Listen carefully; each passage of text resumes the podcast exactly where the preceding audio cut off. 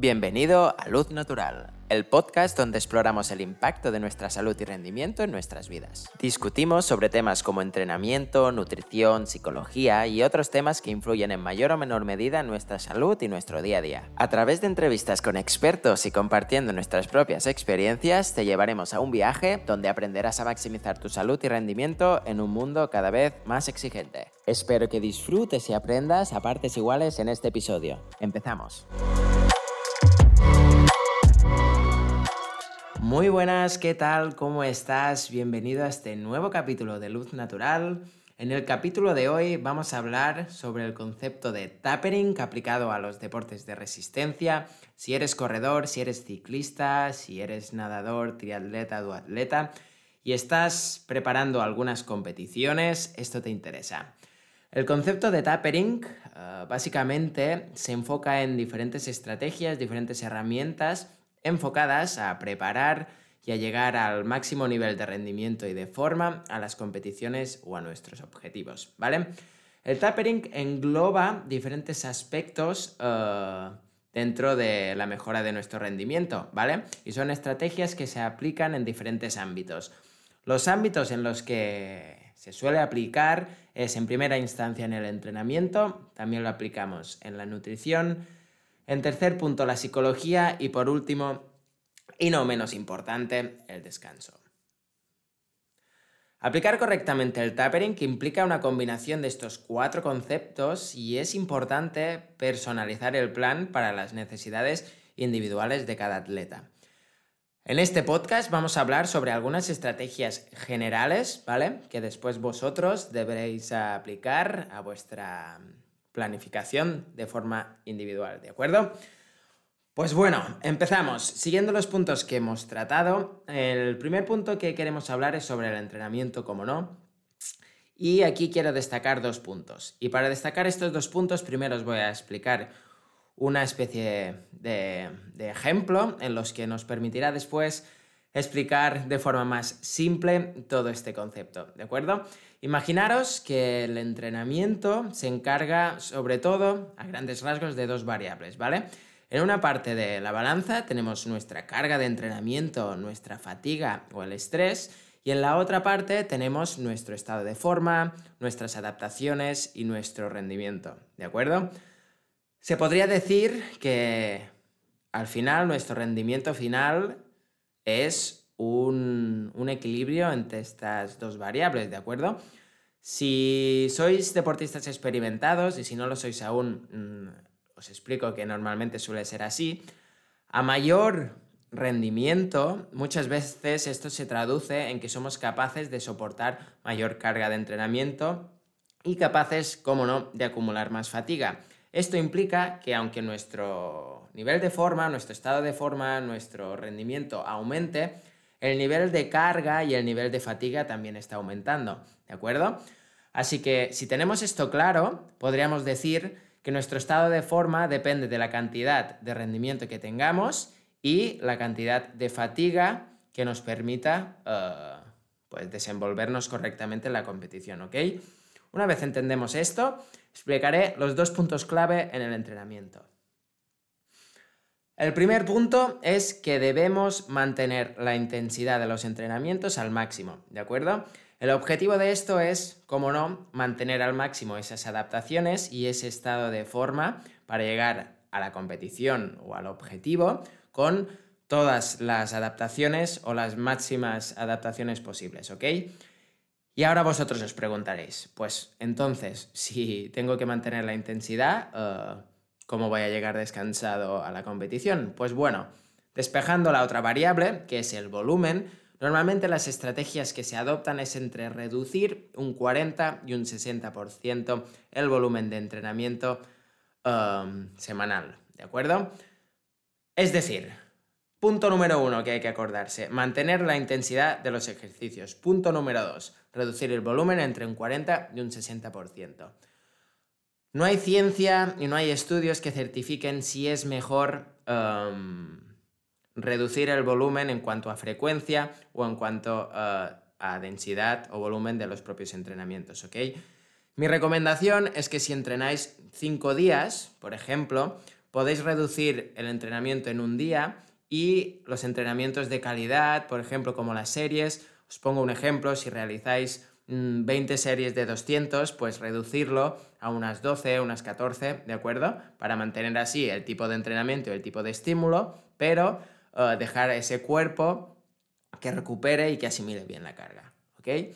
Tanto una estrategia como otra es válida y debéis aplicarlo en vuestro contexto, qué es lo que es más fácil o qué es lo que os va a ayudar más a llegar descansados a esa competición, ¿ok?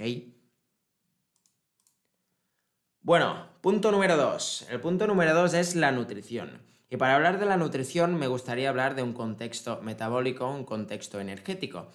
Ya que cualquier deporte, y especialmente los deportes de resistencia, el contexto metabólico y el contexto energético es fundamental. Para entender esto, um, imaginaros hacer un entrenamiento, ¿vale? Por la mañana en el que el día antes no habéis cenado prácticamente y salís a la mañana en ayunas hacer un rodaje de dos horas, ¿vale? en zona 2 a una intensidad más bien baja, ¿ok? Y ahora imaginad el mismo entrenamiento, pero que la noche antes habéis eh, hecho una buena, una buena comida y os levantáis por la mañana, hacéis vuestro café y vuestro desayuno habitual. Da igual si la potencia media, si la frecuencia cardíaca, si vuestra percepción a nivel de intensidad es similar, que el objetivo o las adaptaciones del propio entrenamiento no tienen nada que ver uno con otro, ¿de acuerdo? Por tanto, el contexto energético es el que va a seleccionar en última instancia qué es lo que estamos trabajando en, en el entrenamiento, ¿ok? Una vez contextualizado esto, veremos cuál es el objetivo principal de la nutrición en el tapering. Pues bueno, es muy simple. El objetivo de la nutrición en el tapering es llegar con los máximos niveles de energía posible a la competición. ¿Y cómo conseguimos esto? Bueno, antiguamente se hacía mucho utilizando el método escandinavo, que es haciendo una descarga de carbohidratos, llevando una dieta eh, sin carbohidratos o baja en carbohidratos y hacer una carga posterior um, de carbohidratos. Hablando desde mi experiencia, Uh, este tipo de estrategias, aunque en ciertos estudios se reportan ciertas ganancias, en mi experiencia, estas pequeñas ganancias que a nivel amateur, y si no llegamos a hablar de profesionales, son prácticamente menospreciables, muchas veces no compensan el riesgo que corremos. ¿Por qué digo riesgo? La verdad es que si no estamos acostumbrados a este tipo de dietas y los días previos a la competición hacemos estas descargas y hacemos algún entrenamiento de intensidad para vaciar por completo estos depósitos, es posible que las sensaciones en ese propio entrenamiento no sean del todo buenas y en algunos casos he podido ver cómo esto se traduce en una pérdida de confianza en nosotros mismos de cara a la competición, ¿vale? En los días previos, debido a esos nervios, a ese estrés previo a la competición, necesitamos muy poco para desestabilizar esa confianza. Y entonces es aquí donde este tipo de estrategias eh, pueden llegar a, dificultar eh, llegar a ese 100%, a nivel psicológico sobre todo, a la competición, ¿de acuerdo? Así que mi recomendación es que desechéis esto de la descarga de hidratos, a no ser que seáis personas que estéis acostumbradas a llevar dietas bajas en carbohidratos, ¿vale? Pero en un cómputo general, la mayoría de vosotros, el mejor consejo que os puedo dar es desechar, esta descarga. Así que una vez hemos contextualizado del todo el concepto y los parámetros, ¿qué es lo que debemos hacer? Vale. Aquí voy a diferenciar dos puntos, ¿vale? Dependiendo de si las competiciones son más de dos horas, dos horas y media o si son menos, ¿ok? Cuanto más larga sea la competición, más importante se hace el tapering, ¿ok? Si son más de dos horas, ¿vale? Dos horas y media, lo que debemos es contextualizar dos fases distintas del tapering en, en la nutrición. La primera fase es hacer una carga de hidratos no muy específica, en el que simplemente debemos aumentar el aporte de carbohidratos eh, en nuestra dieta de la forma convencional en lo que lo hagamos en nuestro día a día. Es decir, si utilizamos cereales integrales, si nos comemos la fruta con pulpa, si nuestra dieta habitual, consumiendo los mismos alimentos, lo que aumentar las proporciones de los carbohidratos, ¿ok? Y los días previos a la competición, dependiendo de, las demandas y de las características de la propia competición, será más tiempo o menos, pero poned en un cómputo general los últimos 2-3 días a la competición, esta carga debe ser un poco más específica y debemos evitar cierto tipo de alimentos, ¿vale? ¿Qué alimentos debemos evitar? Debemos evitar sobre todo alimentos que dificulten nuestra digestión. Por tanto, estos cereales integrales ah, es mejor que no los usemos por el aporte de fibra que tienen y, utilicemos cereales normales, ¿vale? Tanto a nivel de pan, como la pasta, como el arroz. Evitad los, cereales integrales, ¿vale? Además, en, cuestión de fruta, podríamos evitar consumir todos esos alimentos que tienen eh, que los consumimos con piel, ¿vale? Para también evitar eh, ese exceso de fibra que dificulta nuestra digestión. Y en definitiva, cualquier tipo de alimento, ya sea que a nivel individual eh, nos, siente pesado y nos cueste mucho digerirlo, ¿vale? Tenerlo en cuenta en, este, en esta fase, ¿vale? Y evitar cocinados con muchas salsas, que sean alimentos pesados, de digestiones lentas, ¿vale? Así que enfocar en esta segunda fase, que si hacéis competiciones de menos de dos horas, basta que os centréis en esta, los días previos a la competición. Hacer la carga de hidratos un poco más agresiva y evitar alimentos de difícil digestión que tengan mucha fibra, que tengan muchas salsas o que os eviten esas digestiones pesadas, ¿vale?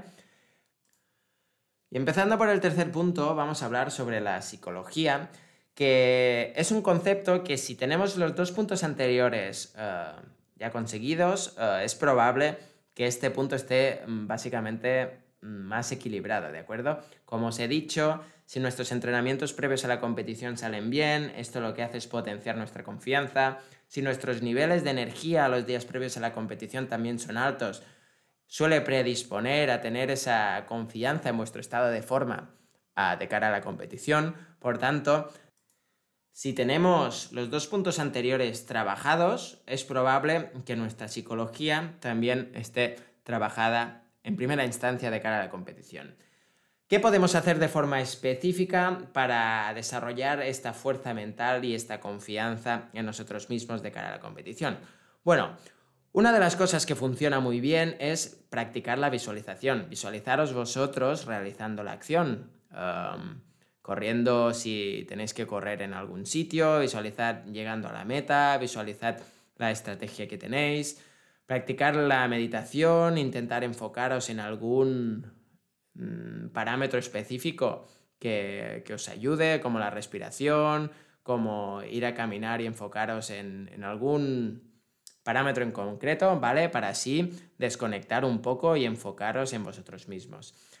Además, personalmente, una de las cosas que funciona mejor es el hecho de planificar la carrera, ¿vale? Y aquí no es planificar al milímetro, ya que como todos sabemos en estas carreras hay muchos reveses, ¿vale? Que nos hacen cambiar las estrategias. Pero los días previos de la competición, el hecho de planificar eh, los habituallamientos, lo que vamos a comer durante eh, la primera hora, la segunda hora, sobre qué hora vamos a pasar a cierto sitio, tener todas estas em, claves, todos estos parámetros bajo nuestro control aumenta nuestros niveles de confianza de cara a la competición, ¿vale?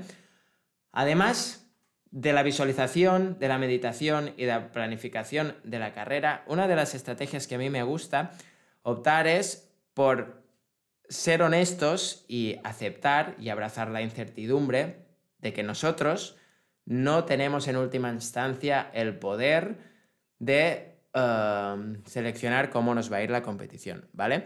Lo que está en nuestras manos es preparar lo mejor posible la competición en todos sus parámetros, pero a veces hay acontecimientos o hay circunstancias que nos dificultan, uh, pues, hacer la carrera de la forma en la que nosotros queríamos que no dependen de nosotros mismos, que si hemos hecho este ejercicio previo de abrazar que estas cosas pueden suceder y que nos pueden ayudar, pero que también nos pueden eh, dificultar nuestra experiencia en la competición, Nuestro feedback de la propia, sea cual sea el resultado final, se enfocará en lo que habremos hecho nosotros para preparar esa competición y en caso de que salga bien, pues disfrutarlo y en caso de que salga mal, pues estar satisfechos de cómo lo hemos preparado y aprender de ciertos errores que ya hemos podido cometer para tener más variables bajo nuestro control.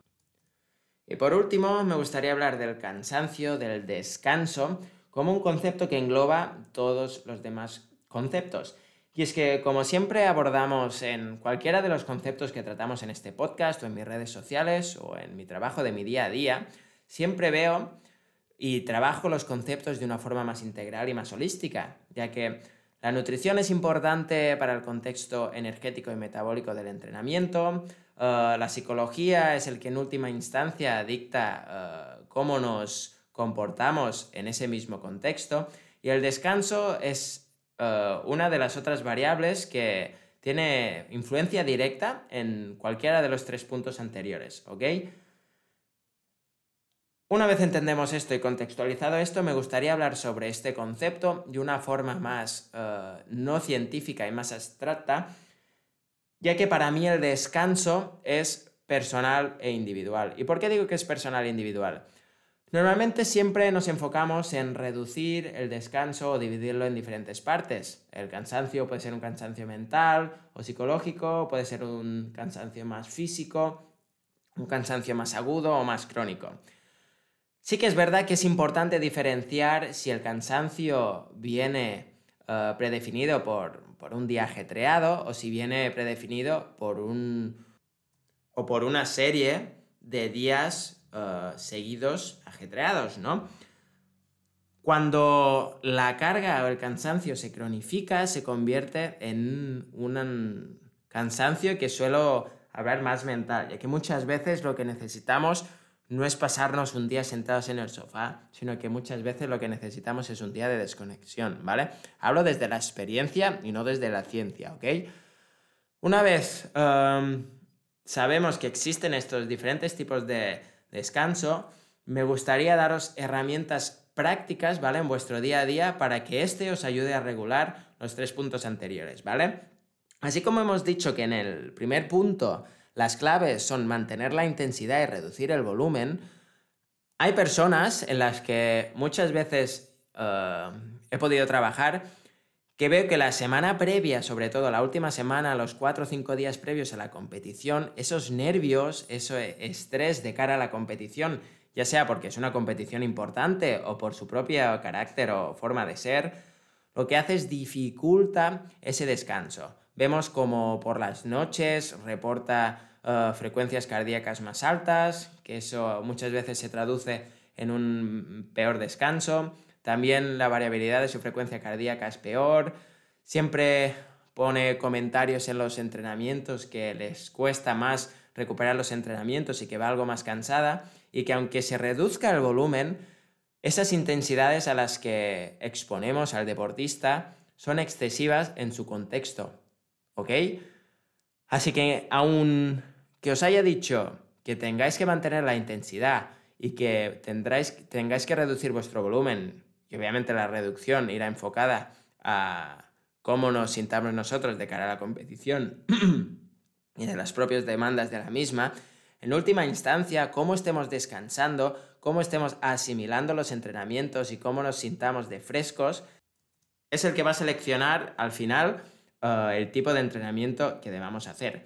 Así que si no estamos descansando como toca, si no estamos asimilando bien las cargas, si nos sentimos cansados en nuestro día a día, es absolutamente mucho mejor reducir también la intensidad y perder algo de adaptaciones o algo de estado de forma que va a ser mínimo, pero eh, consiguiendo así un estado más de, de, frescura y llegar más descansados a la competición, ¿vale?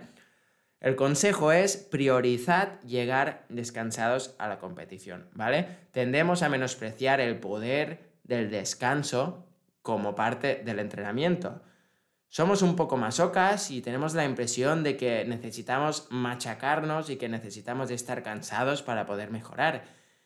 Y si somos tan polares en cuanto a este término que hay que siempre entrenar al máximo, también deberíamos ser igual de polares en lo que a descanso se refiere, ¿de acuerdo? Como más fuerte entrenamos, más importante se hace el descanso, ¿vale? Así que chicos, para aplicar bien un tapering incorrecto, para aplicar estrategias óptimas, lo primero de todo es individualizar y escucharnos nosotros mismos, ¿vale? A partir de aquí, Hacer una buena estrategia implica una combinación de estos cuatro conceptos entre sí y es importante que cada uno de ellos esté enfocado en las necesidades individuales de cada uno, ¿vale? Para hacer un pequeño repaso, en el entrenamiento lo importante es mantener la intensidad para mantener las adaptaciones y nuestro estado de forma, reducir el volumen de entrenamiento y la carga de entrenamiento entre un 40 y un 60% para llegar más fresco y más descansado a la competición, ¿vale? El segundo punto, la nutrición, es que durante el tapering lo más importante es, si tenemos competiciones de más de dos horas, separarlo en dos fases. Una que sea una carga de hidratos eh, normal, simplemente aumentar nuestra carga de hidratos en nuestra dieta habitual. Y en la segunda fase, que es la única que debemos hacer en competiciones de menos de dos horas, um, hacer una carga de hidratos más específica y evitar alimentos o platos con con mucha fibra o que nos dificulten la digestión, ¿ok?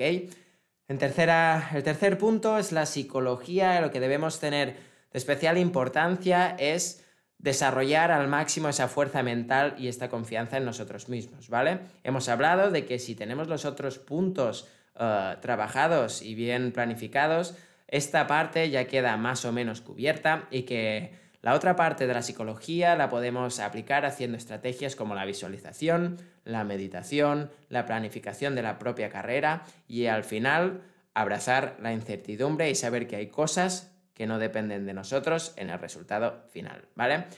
Y el último punto, el descanso, es que este, en última instancia, debe dictar cuáles deben ser las estrategias que adaptamos eh, a nuestro tapering, ¿ok? Nuestro cansancio, nuestro feeling, nuestras sensaciones, nuestra frescura debe ser nuestra prioridad en esta fase y cómo nos sentimos eh, acorde a estos parámetros va a dictar cómo vamos a llevar los otros puntos, ¿ok? Así que nada chicos, gracias de nuevo por escuchar este episodio de Luz Natural. Si lo has disfrutado, si has aprendido algo de lo que has escuchado hoy, te animo a que nos sigas y nos compartas con tus compañeros de grupeta, con tu club, con tus amigos o con tus familiares.